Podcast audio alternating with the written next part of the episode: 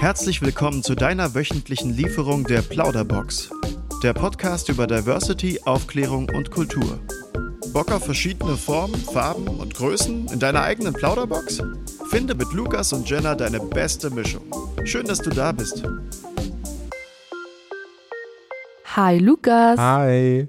Was los? Ich weiß noch nicht, was los ist. Äh, ich kann nur sagen, dass die jetzige Folge spannend wird. Für uns beide halt auch. Ja, ich glaube auch sehr intim tatsächlich. Ja, es wird auch sehr, sehr intim. Auch für Personen ist es vielleicht ganz wichtig zu wissen, die getriggert werden durch das Thema psychische Erkrankungen. Ähm, ja, dass sie einfach jetzt vorgewarnt sind, dass ja wir heute darüber reden. Genau, wir werden heute über verschiedene psychische Erkrankungen reden, die uns vielleicht auch einfach äh, begleiten oder begleitet ja. haben. Ich schätze mal, begleiten passt ein bisschen besser dazu. Willst du einfach mal direkt starten? Wir reden heute sehr viel über einzelne psychische Erkrankungen nur, da es natürlich leider sehr, sehr viele gibt und ähm, wir auch nicht vor, also von uns persönlich nicht wollen, äh, dass wir über welche reden, wenn wir nur nicht viel drüber wissen und nicht gute Tipps dagegen ne sagen können.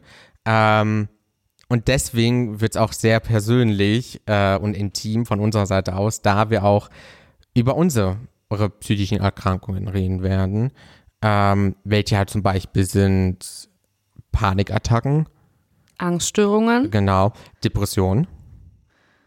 Und ich glaube, dabei belassen wir es vielleicht erstmal. Ja, ich, da, da, da können wir schon sehr viel gehen und ähm, unsere Erfahrungen auf jeden Fall schon mal mit euch teilen.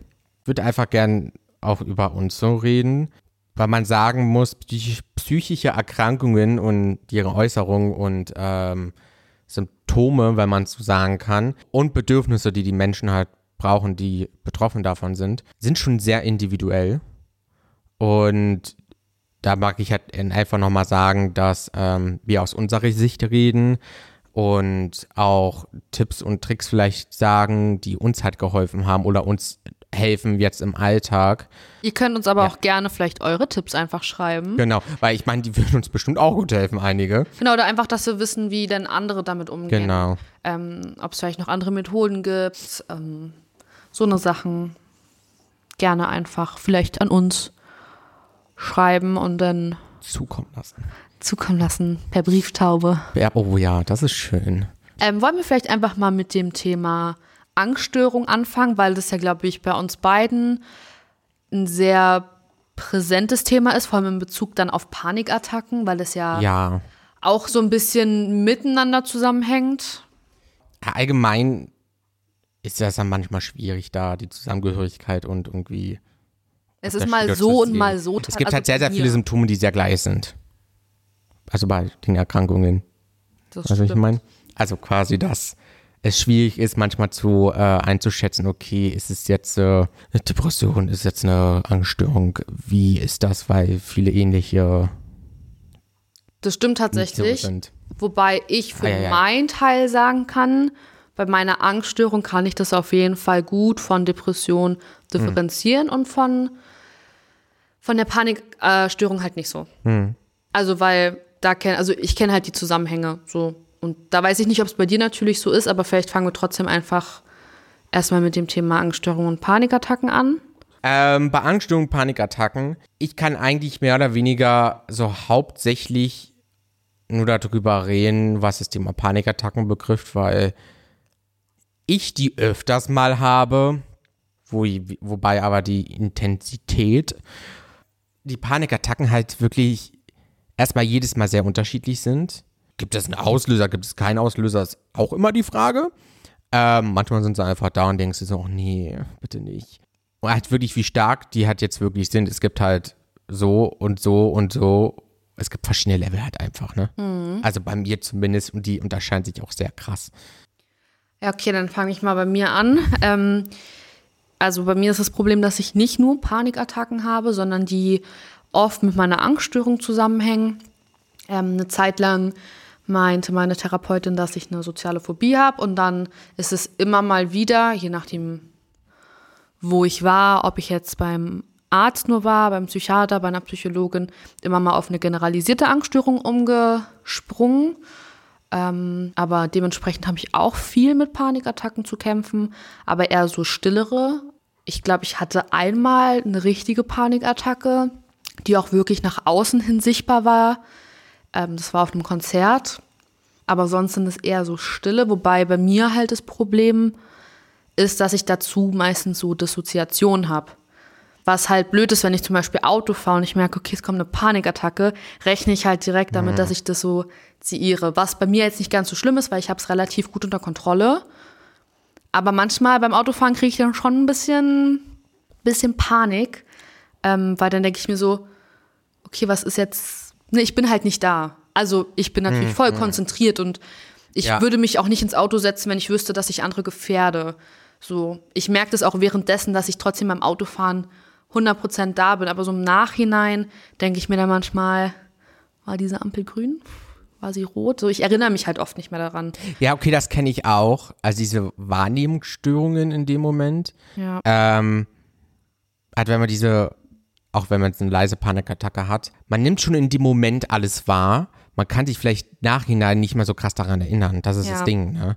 also dass die Ampel bestimmt grün war, das würde ich jetzt nicht unterstellen, dass du über eine rote Ampel fährst. Nein, das würde, ähm, würde mir auch nicht passieren, glaube ich. grün war, aber dass man, dass es einfach so eine kleine Information war, oder so ein kleiner Reiz, der einfach nur da war, diese Farbe grün, einfach die nicht so wichtig war. Und deswegen ja. geht es im Kurzzeitgedächtnis nicht abgespeichert wurde oder nicht einfach so aufgenommen wurde als wirklich richtige Informat wichtige Information und deswegen sieht man später nicht so, okay, ja, war das jetzt? Mein Arzt hat mir das erklärt, vor allem bei Panikattack mit Dissoziation, dass die Dissoziation Dissoziation kommt, um halt so ein bisschen das, was bei der Panikattacke ja kommt im Kopf, hm.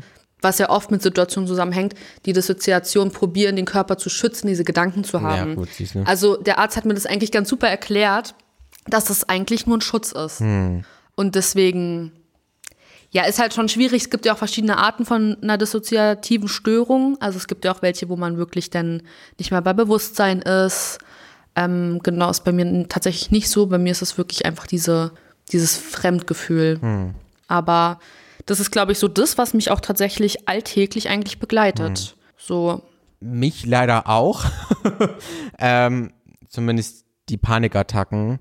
Le also ja, leise, aber auch oft, äh, ja, die man halt wirklich sehen kann. Ähm, vielleicht auch ganz spannend für Leute, die keine Panikattacken haben äh, oder noch nie eine hatten. Ähm, wie sich das vielleicht ja, anfühlt, ist schwierig zu erklären. Anfühlen kann. Ja, anfühlen kann so ähnlich sein, weil es ist richtig schwer, das zu sagen, weil das ist auch immer unterschiedlich bei mir zumindest.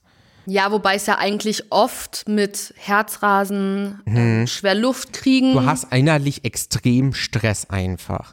Als würdest, also du kommst halt nicht runter. Ja. Du bist halt du hast tausend Gedanken irgendwie so ein bisschen. Okay, vielleicht macht das die Kopplung mit den Depressionen auch nochmal ein bisschen schlimmer. Aber das ist halt, ja, man hat Herzrasen, man kommt nicht runter, man ist ein, der Körper ist halt im dauerhaften Stress. Halt der einfach. Hals ist so ein bisschen, genau. die Luft ist zu, hm. man zittert, schwitzt. Schwitzen ist auch äh, bei mir auf jeden Fall ganz oft dabei und auch so zittern, dass ich wirklich so kalt schweißig, hm. zittrig bin. Aber es ist wirklich tatsächlich bei jedem unterschiedlich, ne? Deswegen ähm, wissen manche wahrscheinlich auch nicht, dass es eventuell eine Panikattacke kann, ist. Ja, das glaube ich Und verbinden auch. das eher nur ein bisschen hm. mit Angst oder mit einem neuen Gefühl. Hm. Ähm, wobei man auch natürlich sagen muss, dass eine Panikattacke nichts Schlimmes ist. Ja. Also es ist eigentlich, es ist nichts Gefährliches körperlich. Wenn es halt also man muss natürlich gucken, in welchem Maß das ist. Ne? Wenn man halt wirklich so extreme Luftnot, kriegt und hyperventiliert, dann, ja. ist es schon schwieriger. Aber wenn es wirklich so eine stille Panikattacke ist, die einfach nur mit Herzrasen zusammenhängt und so ein bisschen ne, zittern, ist es eigentlich nicht wirklich was Gefährliches. Es ist halt, ich werde jetzt auch nicht sagen normal, weil für uns ist es vielleicht für normal. Für uns ist es normal mittlerweile, weil wir einfach damit ähm, ich ja, ja, wir müssen, so doof es auch klingt, wir müssen uns damit abfinden, dass wir es haben und müssen damit, also umgehen. oder haben damit gelernt, umzugehen und damit zu leben. Ich würde nicht mal sagen, dass ich damit umgehen kann. Hm, okay. Also ich habe es unter Kontrolle hm. so und ich weiß, wie ich in den Situationen hm. agieren muss. Aber ich würde nicht sagen, dass ich weiß, wie ich damit umgehe, hm. weil es mir oft noch ziemlich unangenehm ist. Ja, cool. gut. Das hat aber auch wieder was anderes zu tun. Das hat schon wieder was mit. Das ja. hat ja auch wieder, also mit dem Umgehen und halt, also du meinst bestimmt eher auch gegenüber anderen Personen. Also wenn du eine Panikattacke hast, um das vielleicht anderen Personen zu äußern, so ein bisschen. Genau, ich kann halt auch generell ja. so schwer negative Gefühle ja. äußern, wenn es mir schlecht geht. Deswegen, also das mache ich ja gar aber, nicht. Aber genau das habe ich auch. Aber wenn ich selber, also ich weiß, also ich habe meine Schritte gelernt, auch bei der Therapie, ähm, was mir hilft, gut, eigentlich hauptsächlich bevor ich eine Panikattacke habe, dass sie vielleicht unterdrückt wird, nicht richtig krass ausbricht, wie es manchmal schon war. Ähm, aber ja, wie man die einfach ein bisschen schwächen kann, so, ne? Weil ich meine, mhm. du, es ist eine Panikattacke, wenn sie kommt, dann ist es schon zu spät. Kommt sie, also da, wenn du das Gefühl hast, okay, die kommt jetzt langsam, ja, dann, ja, ist es schon zu spät. Ähm, man kann einige Sachen versuchen. Ja, mir wurde gesagt, ich soll irgendwie, äh, also kurz mal einfach die Situation entfliehen, in der ich da gerade bin, mich irgendwo hinsetzen, hinstellen, sonstiges, wo halt, ja, wo ich halt einfach mal kurz Ruhe habe. Ähm, und ja, einfach mal, okay, da Augen schließen jetzt nicht mal unbedingt, einfach tief einatmen, auf meinen Atem achten, hm. was dann bestimmt wieder damit zu tun hat, weil du achtest nicht mehr unbedingt auf die Sachen, die in meinem Kopf passieren, ähm, sondern du achtest halt auf deinen Atem und kommst zumindest ein Stück weit runter. So, mhm. aber klar ist die halt trotzdem noch da und aber nicht mehr in der Intensität äh, wie halt vorher. Ja, also da kann ich auf jeden Fall sagen, was mir hilft. Ähm, also mir hilft tatsächlich dieses, ich weiß nicht, ob du das kennst, die fünf Dinge. Fünf Dinge, die zum Beispiel gelb sind und dann sucht man fünf Dinge, die Ach, gelb nee, das sind. kann ich noch nicht. Vier Dinge, die blau sind oder hm. die durchsichtig. Also es gibt ja sämtliche Methoden, die man anwenden kann. Ähm, und dann wieder von eins dann wieder zu fünf. Also das hilft mir tatsächlich ganz gut, vor allem so wenn ich unterwegs bin. Hm. Ich finde es in der Schule schwieriger, weil da finde ich oft nicht fünf Dinge, die hm. gleichfarbig sind. Aber wenn man zum Beispiel in der Grau. Bahn sitzt, ist es super. Ja. So, ähm, oder also was ich. Ein bisschen ablenken eigentlich sind die meisten Sachen so. Ne? Genau, dich also, wo, ja. woanders drauf zu fokussieren. Hm. Und bei Dissoziation hilft mir ganz oft, dass ich meine Finger zähle. Hm. Um zu merken, ich bin da. Hm. Und es ist alles gut, weil ich fühle mich dann, also ich will es jetzt irgendwie auch nicht so ganz beschreiben ähm, weil es auch schwer ist, das eigentlich ja, Außenstehenden schwer, zu ja, beschreiben. Aber ich zähle ganz oft dann meine Finger nach und zähle wirklich, mhm. achte dabei auf meinen Atem oder ich probiere auch manchmal, wenn ich äh, dissoziiere, diese fünf Dinge Technik, aber es ist eher schwer. Mhm. Da kann ich mich selber nicht drauf fokussieren einfach. Aber das sind so die Dinge, die mir helfen, tatsächlich.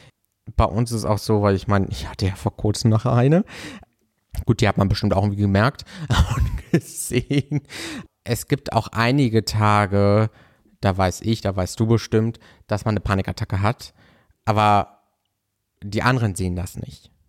Genau, das ist ja so, bei weil wir, weil, weil man eigentlich schon gut irgendwie damit umgehen kann irgendwo, ähm, ja, dass man einfach weitermachen kann, wenn man so nimmt. Ne? Ja, ich überspiele das immer ganz gerne. Ja, weil man auch mal, wollen wir einfach mal direkt auch das Thema rübergehen, wie andere Menschen reagieren, wo unsere Hemmungen vielleicht dann auch in diesem Sinne sind, was dann vielleicht auch wieder schlimmer macht, das Ganze, irgendwie die Situation, als die eigentlich sein müsste.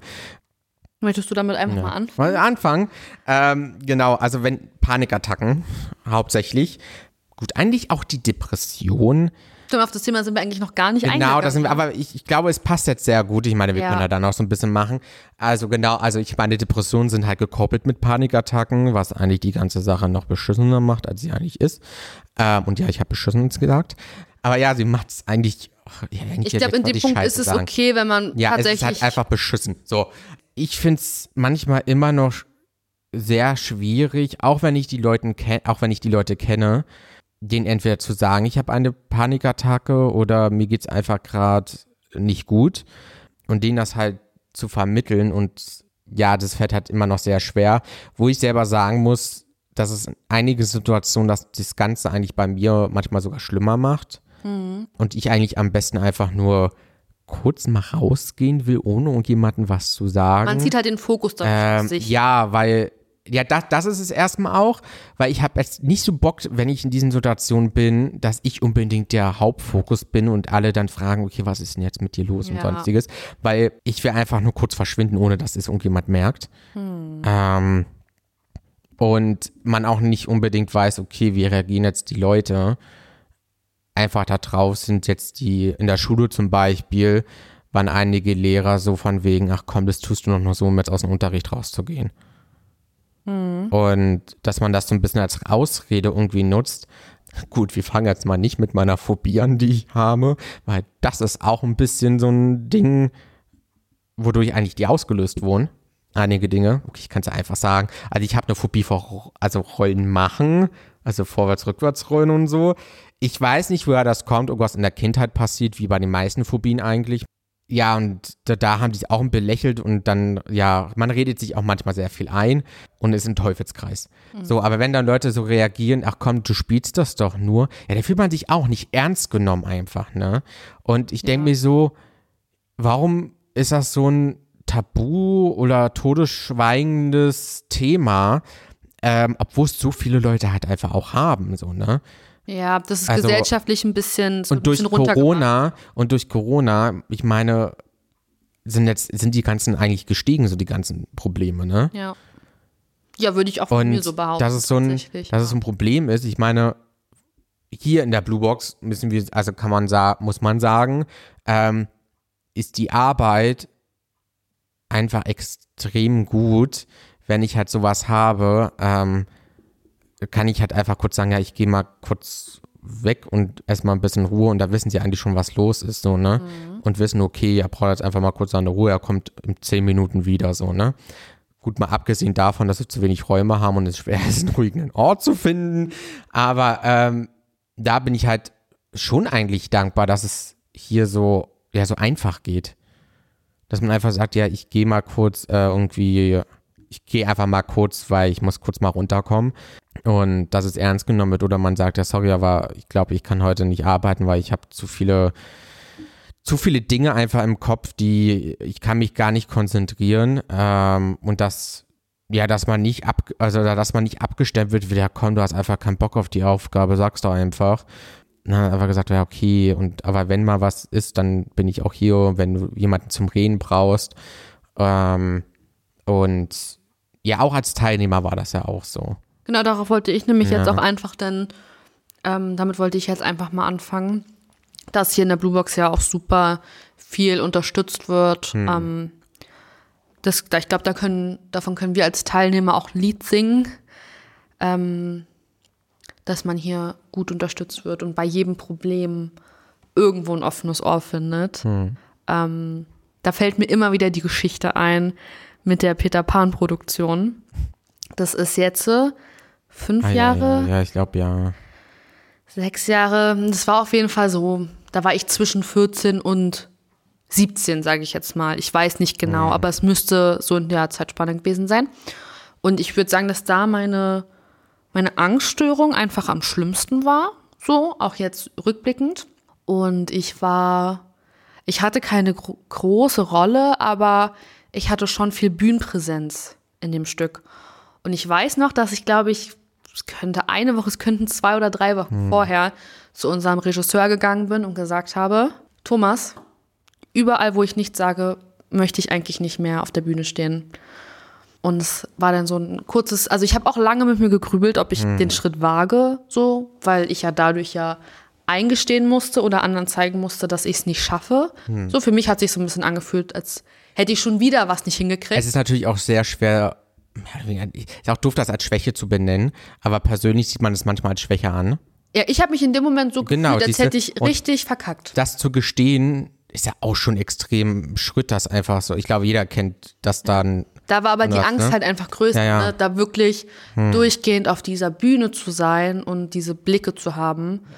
Und ich glaube, ich hatte dann noch ein, zwei Gespräche. Das war ein Probewochenende, das weiß ich noch. Das war hier in der Bluebox auf der Treppe nach unten hm. zum Café. Und dann meint Thomas, ja, pass auf, überall da, wo du nichts sagst, bist du nicht mehr auf der Bühne. Ähm, und damit war die Sache erledigt. Es gab kein Problem, es gab kein Drama. Ähm, die haben es einfach nur besprochen und es wurde umgesetzt. Hm. So eine Sache, das ist einfach super entgegenkommend. Auch schon, und es hat auch extrem gut funktioniert. Ne? Wobei ne? ich sogar der Meinung bin, dass ich gesagt habe, ich bin mir wirklich nicht mehr sicher. Ich kann mhm. mich an diese Zeit nicht mehr so gut dran erinnern.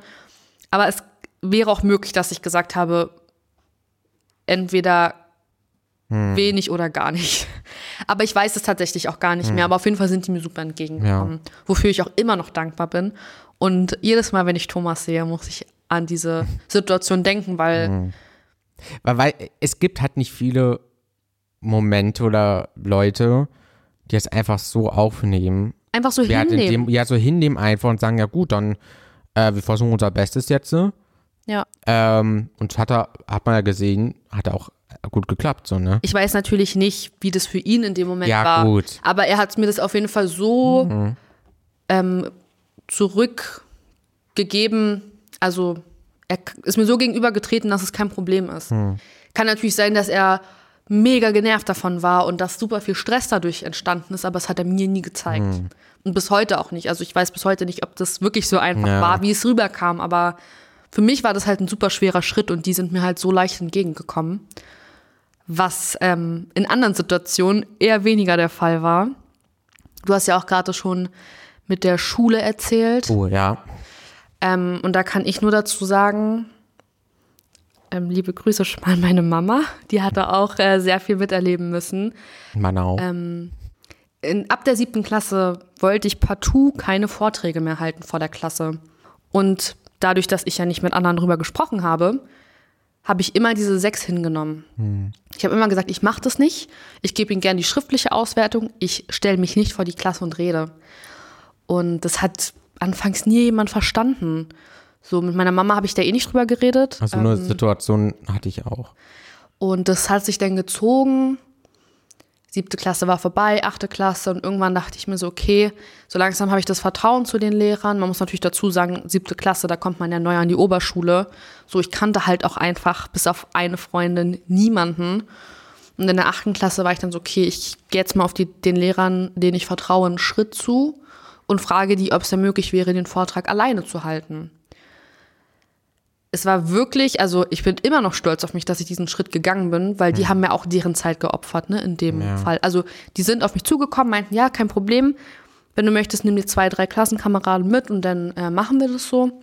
Und die haben ja ihre Pausen dann auch dafür geopfert, mir eine Chance zu geben, einen guten Vortrag zu halten. Und ich wurde, glaube ich, nicht immer dann 100 Prozent bewertet. Also ich glaube, mir wurde trotzdem noch ein jetzt nicht viel abgezogen. Also ich bin da trotzdem mit meinen Einsen und Zweien ne? rausgegangen.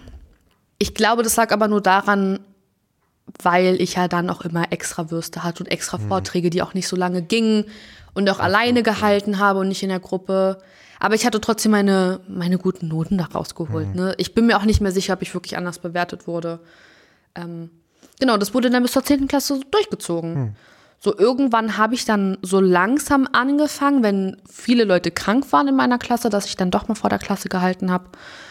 Die mündliche Präsentationsprüfung damals bei meinem MSA war dadurch auch kein Problem. Also man muss dazu sagen, dass ich den MSA in der 10. nicht äh, gemacht habe, aber die erweiterte Berufsbildungsreife durch meine damaligen Depressionen, hm. weil ich einfach keinen Bock mehr auf Schule hatte. Also ich habe ja. den Sinn nicht mehr gesehen in der Schule. Nee, genau, aber ähm, auch da war das tatsächlich super, wobei da ja auch eh keine Schüler drinnen sitzen, aber da wurde darauf geachtet, dass da nur Lehrer drinnen sitzen, denen ich vertraue. Und das bei einer mündlichen Abschlussprüfung. Das fand ich richtig super. Hm. Und da sind die mir auch sehr entgegengekommen. So eine Situation, ähm, so in der Schule vor der Klasse irgendwas machen, ähm, hatte ich in der Grundschule, wenn es um Thema Vorsingen ging. Ja, aber das ist ja so. auch wirklich, wenn man es mal ganz pädagogisch sieht, es da stellst ist, du ja jeden ja, bloß mit. Äh, deswegen und ähm, aber das war jetzt nicht so, glaube ich, wie die anderen. Ich hatte schon extrem Panik. Aber da war es noch so, ich, dass mir nichts diagnostiziert wurde. Also quasi, dass ich bewusst wusste, okay, was ist jetzt mit mir los? Mhm. Ich glaube, das war auch so ein bisschen so ein schwieriges Thema. Ähm, oh gut, und da begann die Zeit, dass ich äh, mir so gedacht habe, okay, was ist meine Sexualität wirklich richtig, so wie sie ist? So fünfte, sechste Klasse, ne? Ja, das, also das war halt, das, das, war halt auch immer so ein Ding, weißt du? Das ist so. Ja. Aber eins muss ich sagen, wo ich wirklich extrem dankbar war immer an der Schule, waren die so, so Schulsozialpädagogen. Zumindest, wo ich halt überall war. Äh, weil, wenn ich zum Beispiel in der Oberschule einfach mal meinte, ich brauche jetzt einfach mal eine Stunde, ich kann da jetzt nicht mitmachen, ähm, weil ich auch weiß, dass die, dass der Lehrer oder die Lehrerin jetzt nicht so dass die einfach so ein, in dem Moment einfach so ein Triggerpunkt irgendwo ist. Ähm, alles verschlimmert irgendwie, weil die einfach null Empathie hat oder sowas. Mhm. Ähm, wusste ich noch, hat dann halt meine Mitschülerin so Bescheid gesagt, ja, ich bin halt bei einer so Schulsozialpädagogen so. Ähm, und da weiß ich noch einmal kam die Lehrerin runter und hat, oh Gott, ähm, kam die Lehrerin runter und hat gefragt, warum ich da jetzt sitze. Ähm, Adi ist schon ein bisschen bekannter gewesen, dass sie irgendwie so eine, keine Ahnung, so eine kalte Person irgendwann null empathisch irgendwie so ist. Ähm, und das nur so Lied, ja gut, der muss lernen, so, und das war es dann auch. Und da fand ich es halt immer gut, dass die, hat die Leute, die Pädagogen, die da waren, ähm, einfach zu den Lehrern, also nicht, dass die Lehrerin direkt zu mir durchgekommen ist, wenn man so nimmt, sondern äh, direkt zu der Lehrerin gegangen ist und meinte, ja, nee, was wollen Sie denn jetzt hier? Hm. Der kann jetzt nicht. So, und dann, der bleibt jetzt auch hier, so, ne? Und dann einfach wirklich dafür eingesetzt haben. Das fand ich, das, also echt schön und ich hoffe, das machen eigentlich, also hoffentlich ein paar mehr Leute. Hm. Ähm, weil ich weiß nicht warum, aber einige Lehrer nehmen das nicht so für voll und denken wirklich, man redet sich nur aus. Und das kann richtig, also das, das wird richtig gefährlich, wenn es halt wirklich nicht so ist, ne? Wie in unseren Fällen. Ja, weil dadurch redet man halt irgendwann nicht mehr. Ja, und dieses, und das dann einfach nicht bereden und sich so denken, ja, nimmt doch eh keiner ernst, was bringt doch gar nichts und so, ähm, habe ich gelernt, weil ich es am Anfang auch ja verschwiegen habe in einigen Situationen, weil es vielleicht auch peinlich war oder man wollte jetzt nicht der Spielverderber sein, wenn es auch um irgendwas ging, dass man jetzt irgendwo hingeht oder so vielleicht auch und dann sind ja, sorry, aber ich kann leider nicht und dann, ja, manchmal ein bisschen schwierig gewesen ähm, heute immer noch, habe ich halt auch immer totgeschwiegen war, also was eigentlich ein totaler Fehler irgendwo war, weil ich dann nicht auf mich geachtet habe, sondern immer nur auf die anderen. Deswegen war es auch sehr schlimm, dass ich bei meinem ersten Freundschluss gemacht habe, ne? Ähm, weil ab dem Zeitpunkt mehr oder weniger war dieser Ausbruch von meiner Depression. Ähm, oder zumindest, dass sie wirklich, also es war, also ich glaube, da kannst du auch schon noch gut reden. Ich weiß gar nicht, ob ihr da so kurz Kontakt hatten in der Phase. Auf jeden Fall war das, oh, oh ja, äh, da war ich auf einmal, glaube ich, komplett gewandelt einmal. Ja. Das war doch wirklich gar keine leichte Zeit, weil ich halt einfach nicht an mich gedacht habe, sondern immer nur an andere. Und ja, das war auch eigentlich der Grund, warum ich mit meinem Freund Schluss gemacht habe. Nicht aus eigener Überzeugung, sondern aus Fremdüberzeugung irgendwie. Ja, und das ist natürlich dann nicht so leicht. Das stimmt. Am meisten, wenn dann welche da sind, die das nicht so wahrnehmen und so denken, ja komm, du willst dich doch nur ausreden, ne? Ja. Ja, dieses. Oder so, oder dieses typische, ach komm, so schlimm ist es doch gar nicht. Ja, das finde ich ganz schrecklich tatsächlich. Ähm, ich mein, das habe ich auch schon oft gehört. Deswegen ist es auch so krass individuell, wie viel man jetzt, äh, eine Klammer aushalten kann. So, ne, ich, klar, klar kann jetzt die Person sagen, ja, ich habe ja auch Panikattacken oder sowas. Mir so, ja gut, aber das heißt jetzt nicht nur, jeder nimmt halt, dasselbe, äh, jeder nimmt halt ja, Situation genau, deswegen, ganz anders wahr. Deswegen, und das so. finde ich hat dann auch wieder extrem schwierig. Scheiß. Schwierig. schwierig. schwierig. Äh, dass sie dann einfach diese, diesen Kommentar halt einfach rausbringen. Man auch, wird ne? halt gleichgestellt oft. Ja. Ne? Auch generell bei der Krankheit. Ja. Oder dann werden Symptome runtergespielt. Also es gibt ja wirklich, ich glaube, da könnte man, da könnten wir eine Stunde drüber reden, mhm. was wir uns alle schon anhören mussten. Da will ich auch gar nicht weiter drauf eingehen, ja. weil ich einfach so in Aussagen und so einen Menschen keinen Raum geben möchte. Aber ein Punkt, auch von mir aus der Blue Box, ähm, das war genau in, der, in diesem Theaterstück, ich glaube, waren Herztöne, mhm. ähm, wo ich ja meinen Monolog so hatte, so wo ich erstmal Model war und dann hatten diesen Umbruch ja. und dann kam ich. War es eine sehr intensive Zeit, war, weil ich diesen Monolog alleine geschrieben habe, ähm, aber ja mit Carsten an meiner Seite, mhm. äh, quasi jetzt der letzte Geschäftsführende der Blue Box ja, war schon eine sehr harte Zeit an sich, weil man sich natürlich um sich selbst beschäftigt. Und ich glaube, jeder weiß, wenn es so ist, wenn man über sich selbst nachdenkt und was sind meine, vielleicht meine Schwächen, was sind meine Stärken, was ist, keine Ahnung, alles Mögliche, ähm, ist es schon sehr schwer und man kommt ins Nachdenken.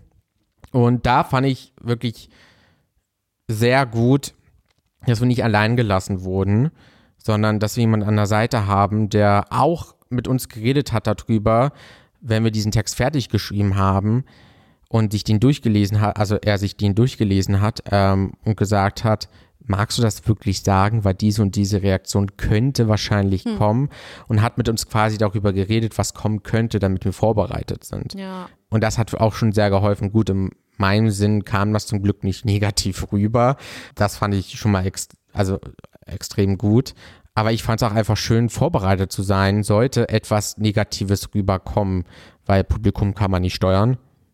Das stimmt. Ähm, Und ich weiß, was du mit ja. negativ meintest bei dieser Produktion.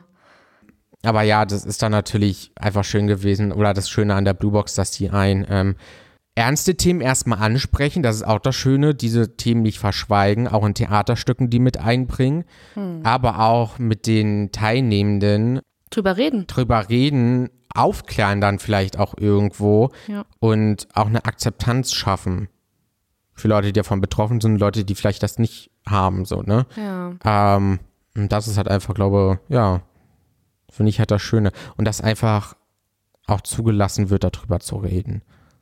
Auf, ich wollte nochmal auf das Thema, was du gerade gesagt hast, dass man sich mit sich selbst beschäftigen muss und das ja auch super schwer fällt. Mhm.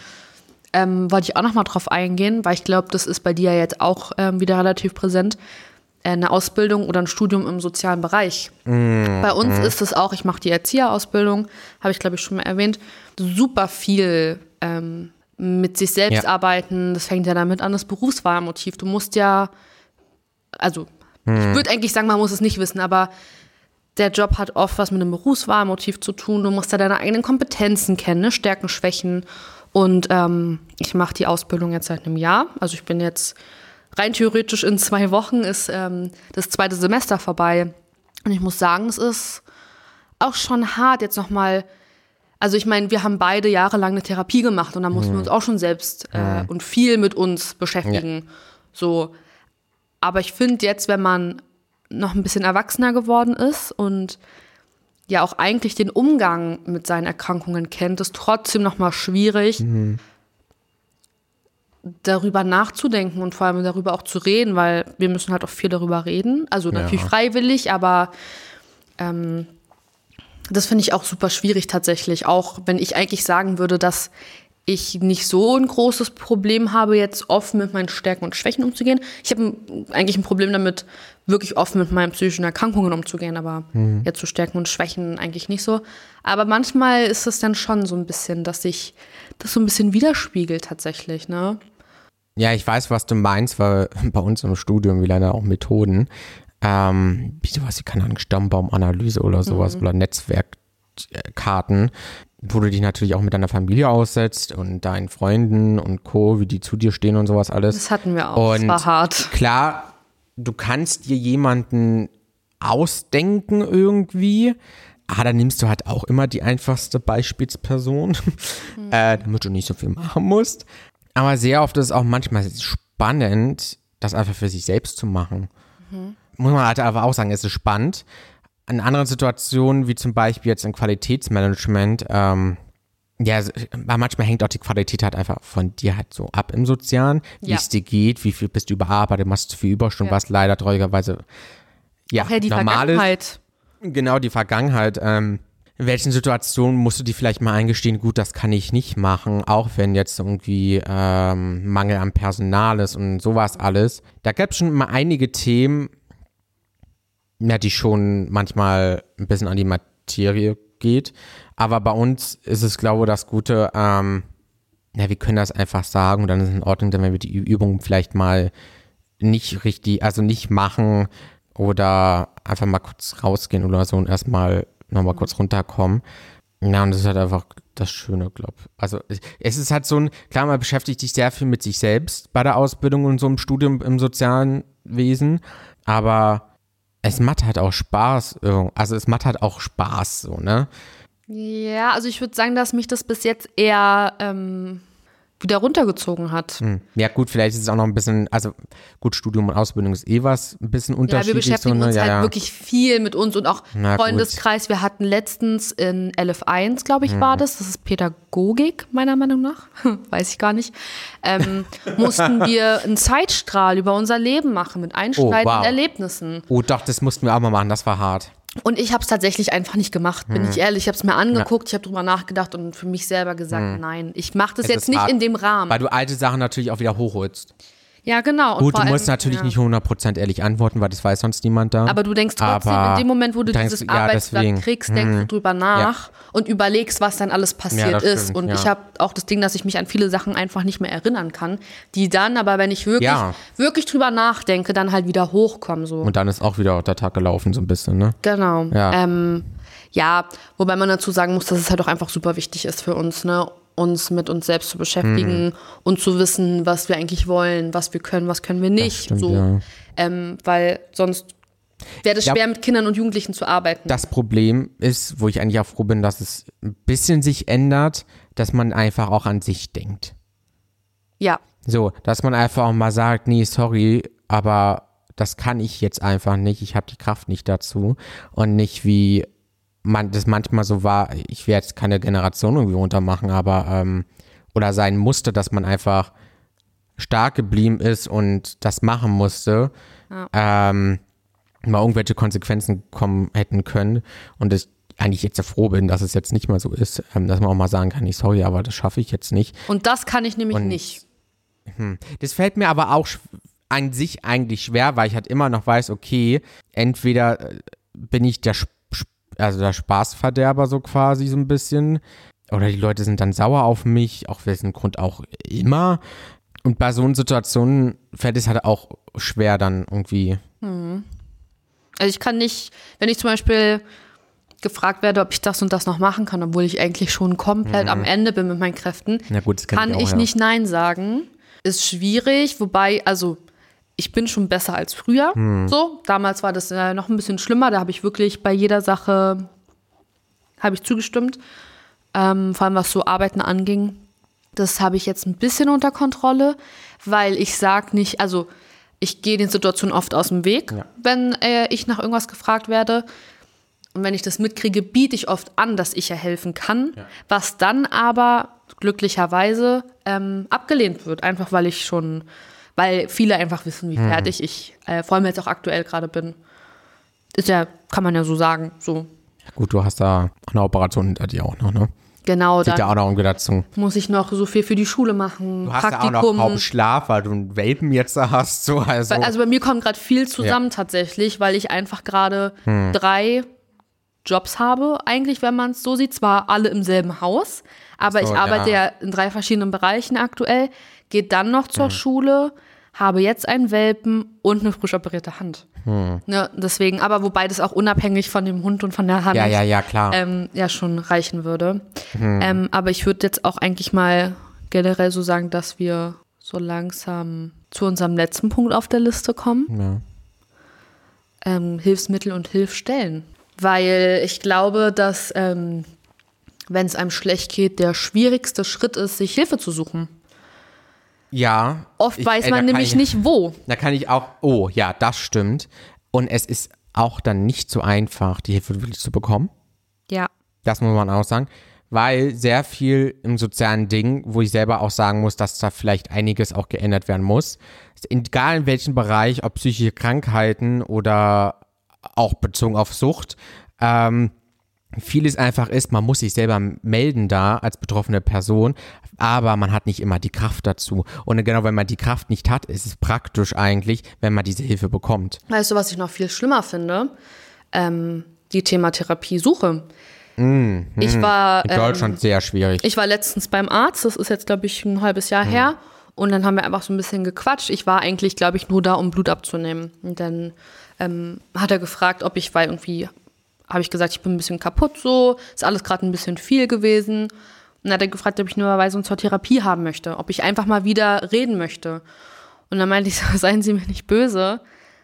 Warteliste über ein halbes Jahr. Es macht eigentlich noch mehr Stress, als man dann eigentlich braucht. Ja, man ist halt so. nur am Telefonieren, ja. rennen, E-Mails schreiben und vor allem. Am Hinterherrennen und sowas. Telefonieren so. hasse ich. Also, wenn jemand mich anruft, mhm. gehe ich ran, aber ich rufe nicht ja, gern woanders an. Ja.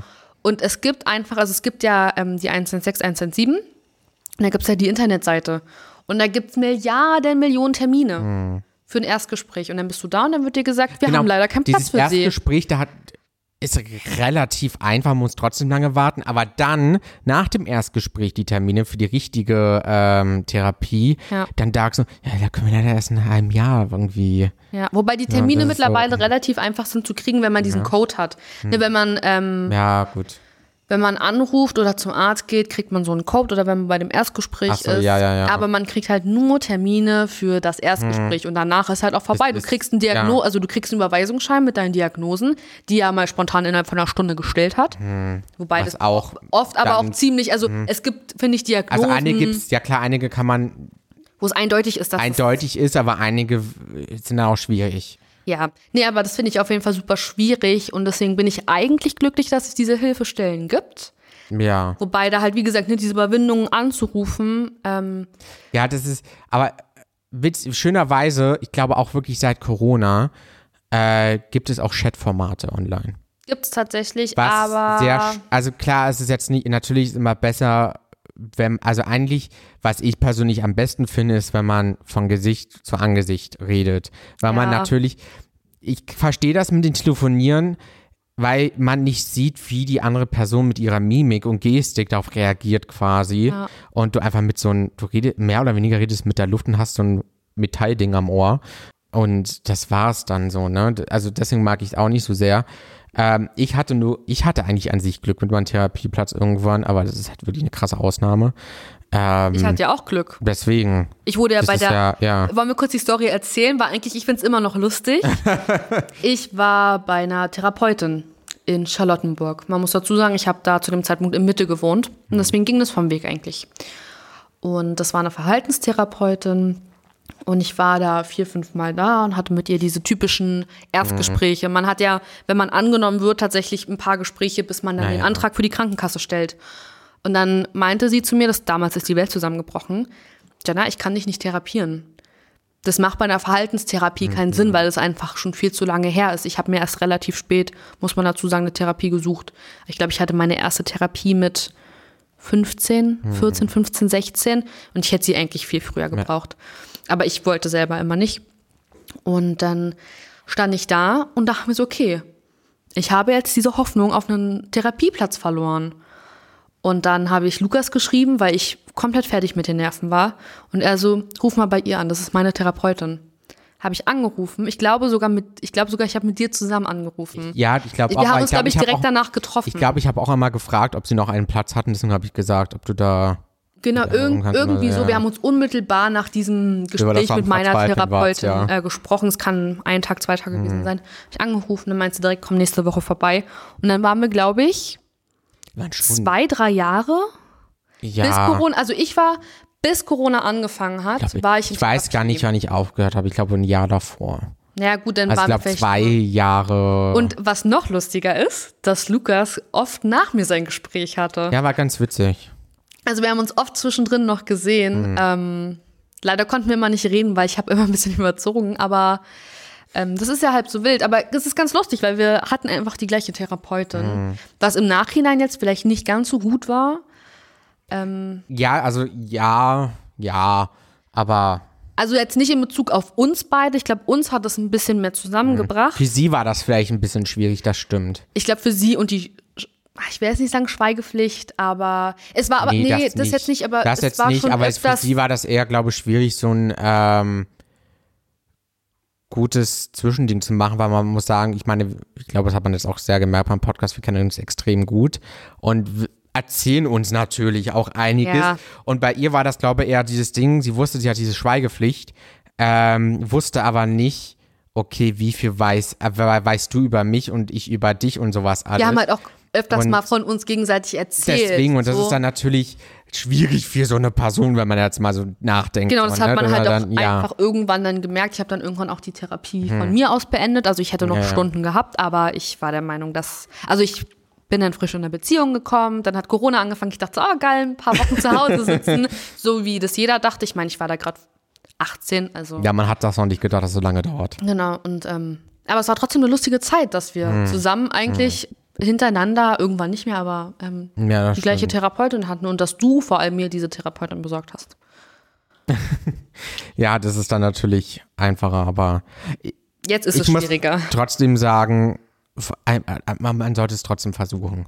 Ja, immer. Weil, gut, auch ist es wichtig, dass man aus Eigenüberzeugung zu einer Therapie geht und nicht von irgendjemandem gezwungen wird, von Eltern oder sonstiges, weil das hilft halt nicht. Ja. Ich meine, wenn du die, wenn man die Hilfe nicht haben mag, dann bringt diese Hilfe auch nichts. Und ich würde jetzt am Ende noch ganz kurz was dazu sagen.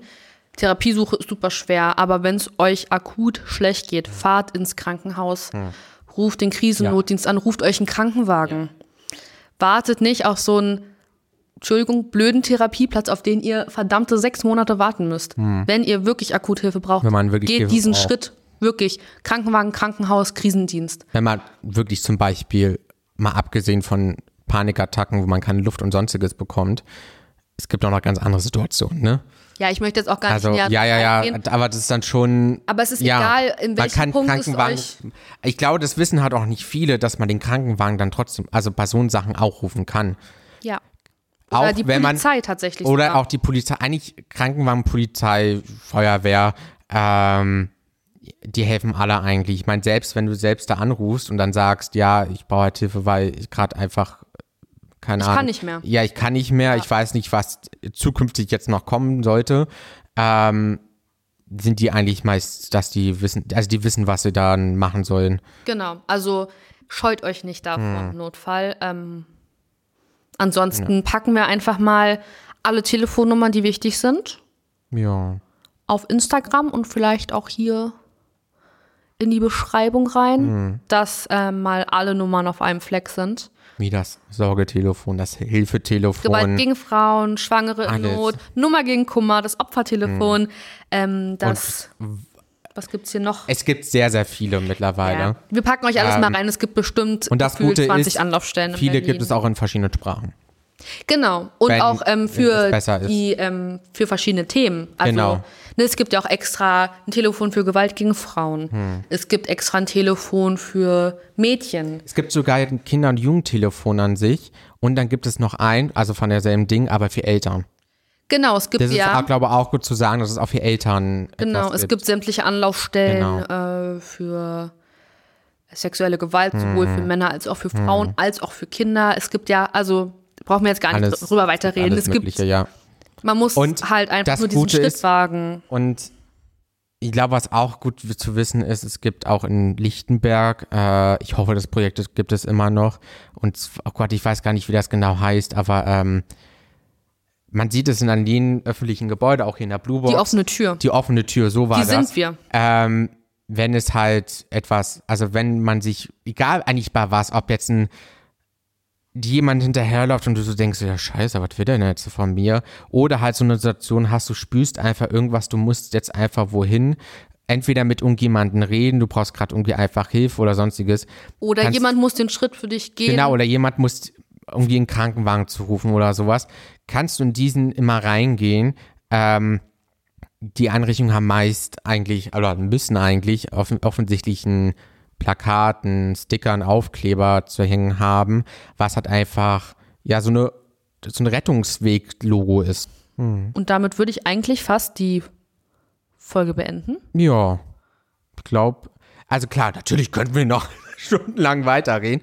Ähm, ja, aber ich möchte aber auch manche glaub, Sachen hier nicht so ja, ja, ja. jetzt raushauen. Ähm, solltet ihr euch gerne weiter informieren wollen zu einigen bestimmten psychischen Krankheitsbildern, Symptome, gibt es natürlich auch andere Podcasts die ja. dieses Thema auch sehr, sehr gut besprechen. Und ähm, dann. Auf Wiedersehen. Tschüssi.